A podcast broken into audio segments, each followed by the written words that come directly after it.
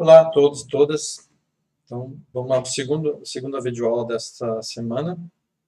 Estou tratando especificamente da, da, da, existência de organizações de serviços de recreação pública e agora operária, né?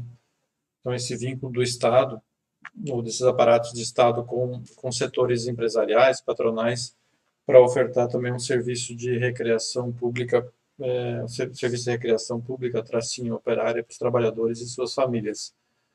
Então é por aí que eu vou continuar. Tá? Então o título dessa, dessa videoaula agora é, dessa segunda videoaula, é, corresponde ali ao item 5.2 da apostila, que é Organizações do Serviço de Recreação Operária aqui no Brasil. Então, é, vocês vão perceber que existem muitas, muitas organizações é, enfim, operárias que, que se articulam com aparatos de Estado, sejam, sejam esses aparatos de Estado é, órgãos de administração direta ou indireta. Né? Então, é, tem empresas estatais, por exemplo, que têm associações é, associações esportivas e recreativas, a ABB, enfim, outras empresas.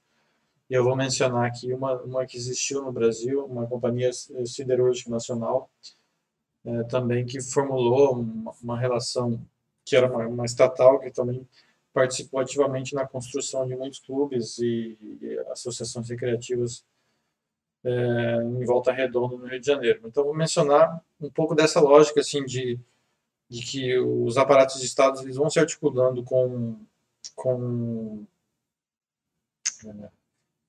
é, com, com empresas, com empresários, com a classe patronal para produzir também um sistema de recreação, organizações, um sistema de, de serviços de recreação operária. Ah, bom, é, já falei para vocês que as cidades vão, vão mudando ali na década de 20, 30, 40 no Brasil, vão, principalmente nesse, nessa época, não é, não é nesse momento que ocorre o grande boom do crescimento dos, dos crescimentos urbanos, mas nesse momento tem uma mudança bastante significativa nas cidades, né? E também uma mudança significativa no processo de organização econômica do Brasil com a industrialização. E cada vez mais as indústrias brasileiras vão incorporando uh, esses modelos de administração clássica, né? Qual que é o modelo de administração clássica? Que é de você é, transformar, de certa maneira, o trabalhador em mais uma peça do, é, do trabalho. Né? Então, vai chamar de mecanicismo, de um modelo mecanicista de organização do trabalho, de gestão do trabalho, de gestão da própria empresa. Que é um modelo, é, basicamente, é, é uma formulação é, baseada numa obra do Frederick Taylor, o, que a gente vai chamar de Taylorismo. Não significa que, que o Frederick Taylor inventou essa lógica do, do, do trabalho racional, da administração racional, mas ele sistematizou através de uma obra um pouco de uma maneira bastante significativa isso. A, a lógica fundamental do trabalho do, do Frederick Taylor, que eu posso destacar para vocês, é que em que ele começa a olhar para as organizações que ele vai se envolver e começa a perceber que tem muitas perdas, né? Muita perda de energia, muita perda de matéria-prima e, e, que precisava aumentar a eficiência do trabalho, a eficiência da, organi da, da organização a eficiência do, das empresas. Então, ela precisa fazer o mesmo gastando menos, fazer a mesma coisa gastando mesmo, fazer mais gastando menos. E uma das outras lógicas do trabalho do, do Taylor é que o, o trabalhador precisava ser a todo instante controlado, é, controlado, o, organizado, controlado, sistematizado. O trabalho precisava ter rotina, tempo, ritmo, fadiga, é, controle de fadiga, conforto, técnicas e tudo mais porque segundo Taylor, a lógica do Taylor, não é uma lógica, obviamente, só do Taylor, mas segundo a lógica dessa organização é, científica do trabalho, é, o trabalhador ele, era propenso ao menor esforço, a, uma indolência orquestrada. Os trabalhadores orquestradamente eram propensos a não trabalhar, digamos assim. Então era preciso construir padrões, técnicas, desenvolver aptidões, disciplina, especialização, planejamento, supervisão para dar conta de que o trabalho fosse acontecendo, acontecendo com, com, menor, com a maior eficiência, menor gasto de energia para produzir alguma coisa, não só de energia, mas também de, de matéria-prima. E, bom, isso vai se chamar de uma organização racional do trabalho, né, e está dentro dos pressupostos da administração científica. E no Brasil não foi diferente. Esses modelos de, de controle da eficiência vão sendo incorporados nas, nas, nas organizações empresariais brasileiras e o trabalhador vai sendo considerado uma peça, mais uma das peças é, do trabalho, né? como se fosse uma máquina é, trabalhando junto com outras máquinas. Então, o trabalhador vai ser esquadrinhado, vai ser colocado, vai ser controlado através de técnicas e, e padrões. E o mesmo ocorreu com, enfim, esse mesmo modelo, esse mesmo modelo taylorista vai ser de certa maneira desenvolvido pelo modelo Fordista, né, que na verdade coloca esse modelo taylorista numa linha de produção.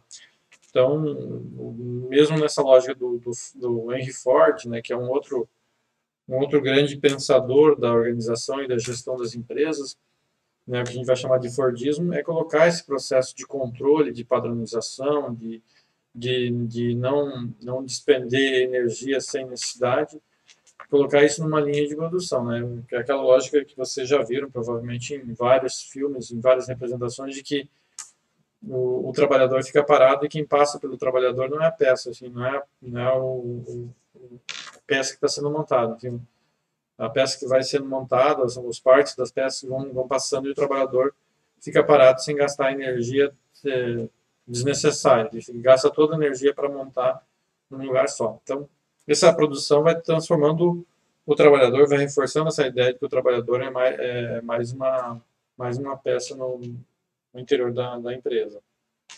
Bom, esse processo de mecanização do trabalho, exploração do trabalho como se fosse uma máquina, do trabalhador como se fosse uma máquina, ele vai sendo problematizado, os trabalhadores vão, ser, vão se percebendo que estão sendo submetidos a, a, uma, a uma lógica de trabalho que que desagrada, que, que faz com que eles sejam é, enfim, é, controlados como se fossem objetos. E isso, não, isso vai causando uma revolta também, uma, um desgosto, um, um descontentamento da, da, classe trabalhadora que vai se percebendo é, como classe e vai questionando esse, essas condições de trabalho e as condições de vida, né? Então, não demorou muito para que, que os trabalhadores, que houvesse movimento de trabalhadores, movimento da classe operária, é, enfim, anarquistas, socialistas no, no Brasil, em, nas primeiras décadas, é, aqui no Brasil, nas primeiras décadas da metade, primeira metade do século XX no Brasil, que vão fazer grandes greves, que vão lutar, vão propor é, lutas, entre aspas, contra as classes operárias, as classes é, patronais, é, sobretudo a partir de greves. E, bom, essa classe trabalhadora vai, vai, vai reivindicar melhores condições de trabalho, férias, jornada de trabalho menor, proteção é, contra acidentes, frente dos acidentes e outras demandas. Então, aquilo que vai ser é, vai ser instituído ali na, na, na, na, consolidação das leis de trabalho em 1943, no período do Estado Novo, não é uma benesse que foi dada pelo Getúlio Vargas, mas foi uma foi uma conquista dessa classe trabalhadora que vinha requerendo, vinha lutando, vinha produzindo esforços, vinha produzindo pressões é, sobre a, classe patronal e também os governantes, né? Enfim, nessa linha de que os, os, governantes, essa classe patronal, se apropriam dos aparatos de Estado também para fazer valer os seus, seus interesses.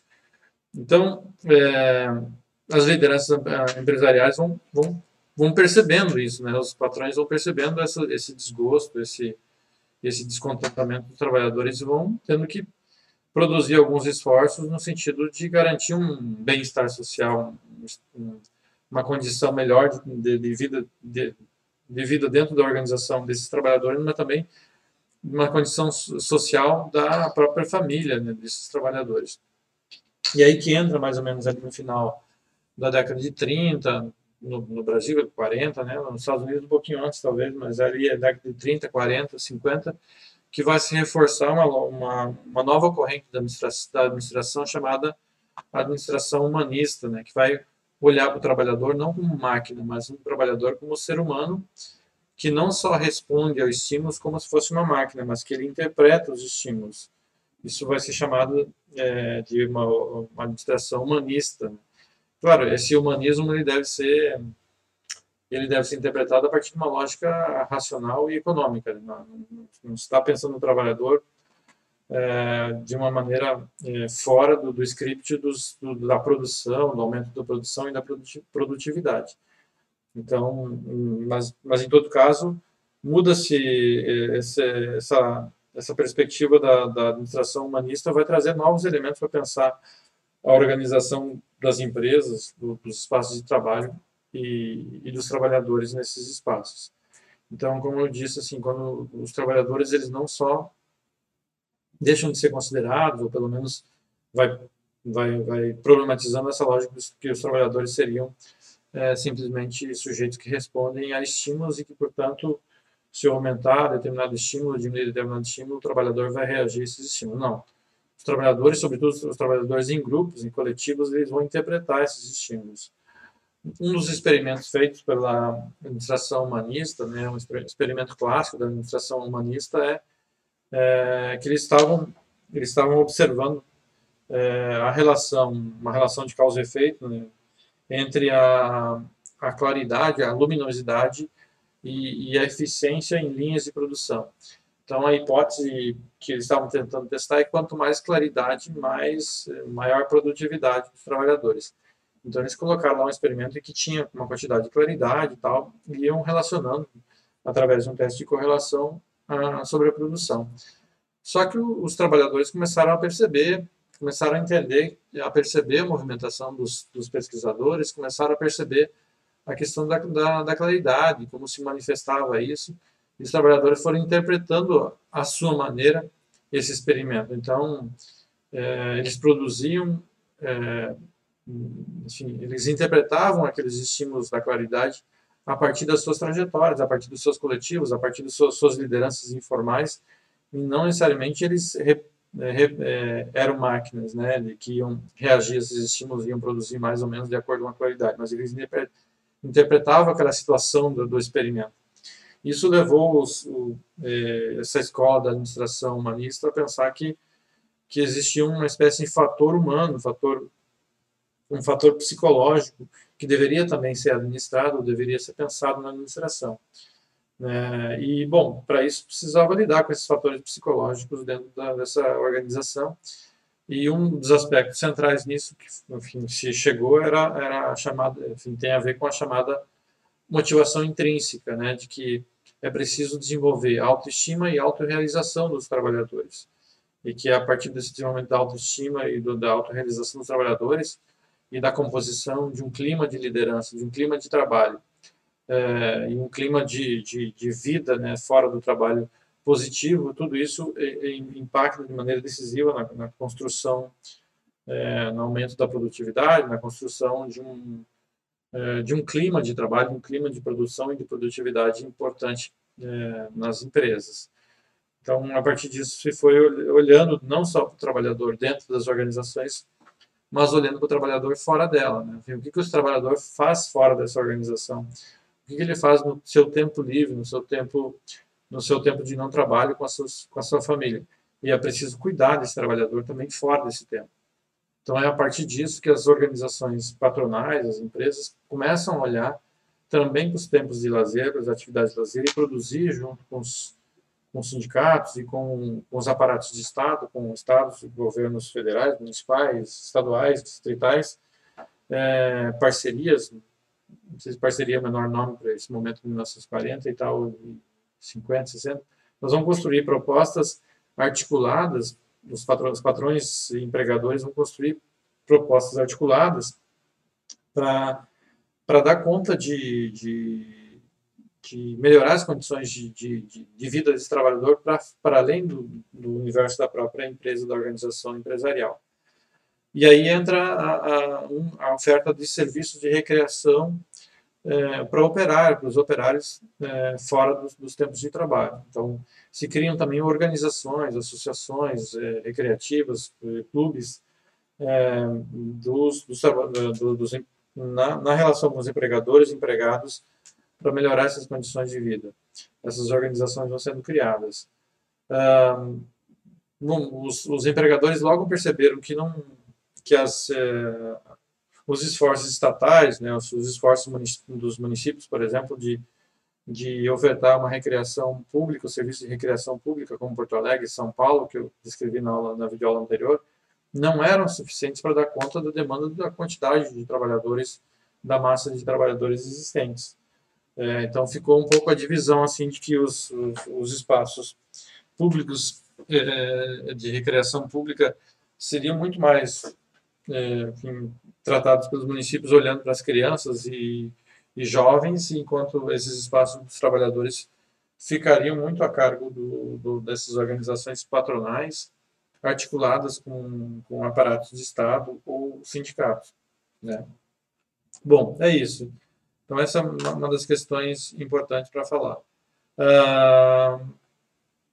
Bom, isso tinha, tem a ver com, com, com aquela, aquela noção de, de pacificação, de harmonia, de ordem e progresso. Né? Então, é, essa, essa lógica positivista, né? mas então, tem essa, essa perspectiva de, de, de, de que as organizações de, de, de serviço de recreação operária funciona sobre isso, é, a partir dessas lógicas de, de, garantir uma harmonização das relações entre classe empregadora e classe trabalhadora. Nos, o, alguns vão chamar de classe burguesa e a classe é, proletária. Então, isso, então essas organizações, é, essas organizações de, de, de, recreação, esporte, vão, vão servir, vão, vão estar a serviço desse processo de de harmonização, de pacificação dessa relação entre empregados e empregadores.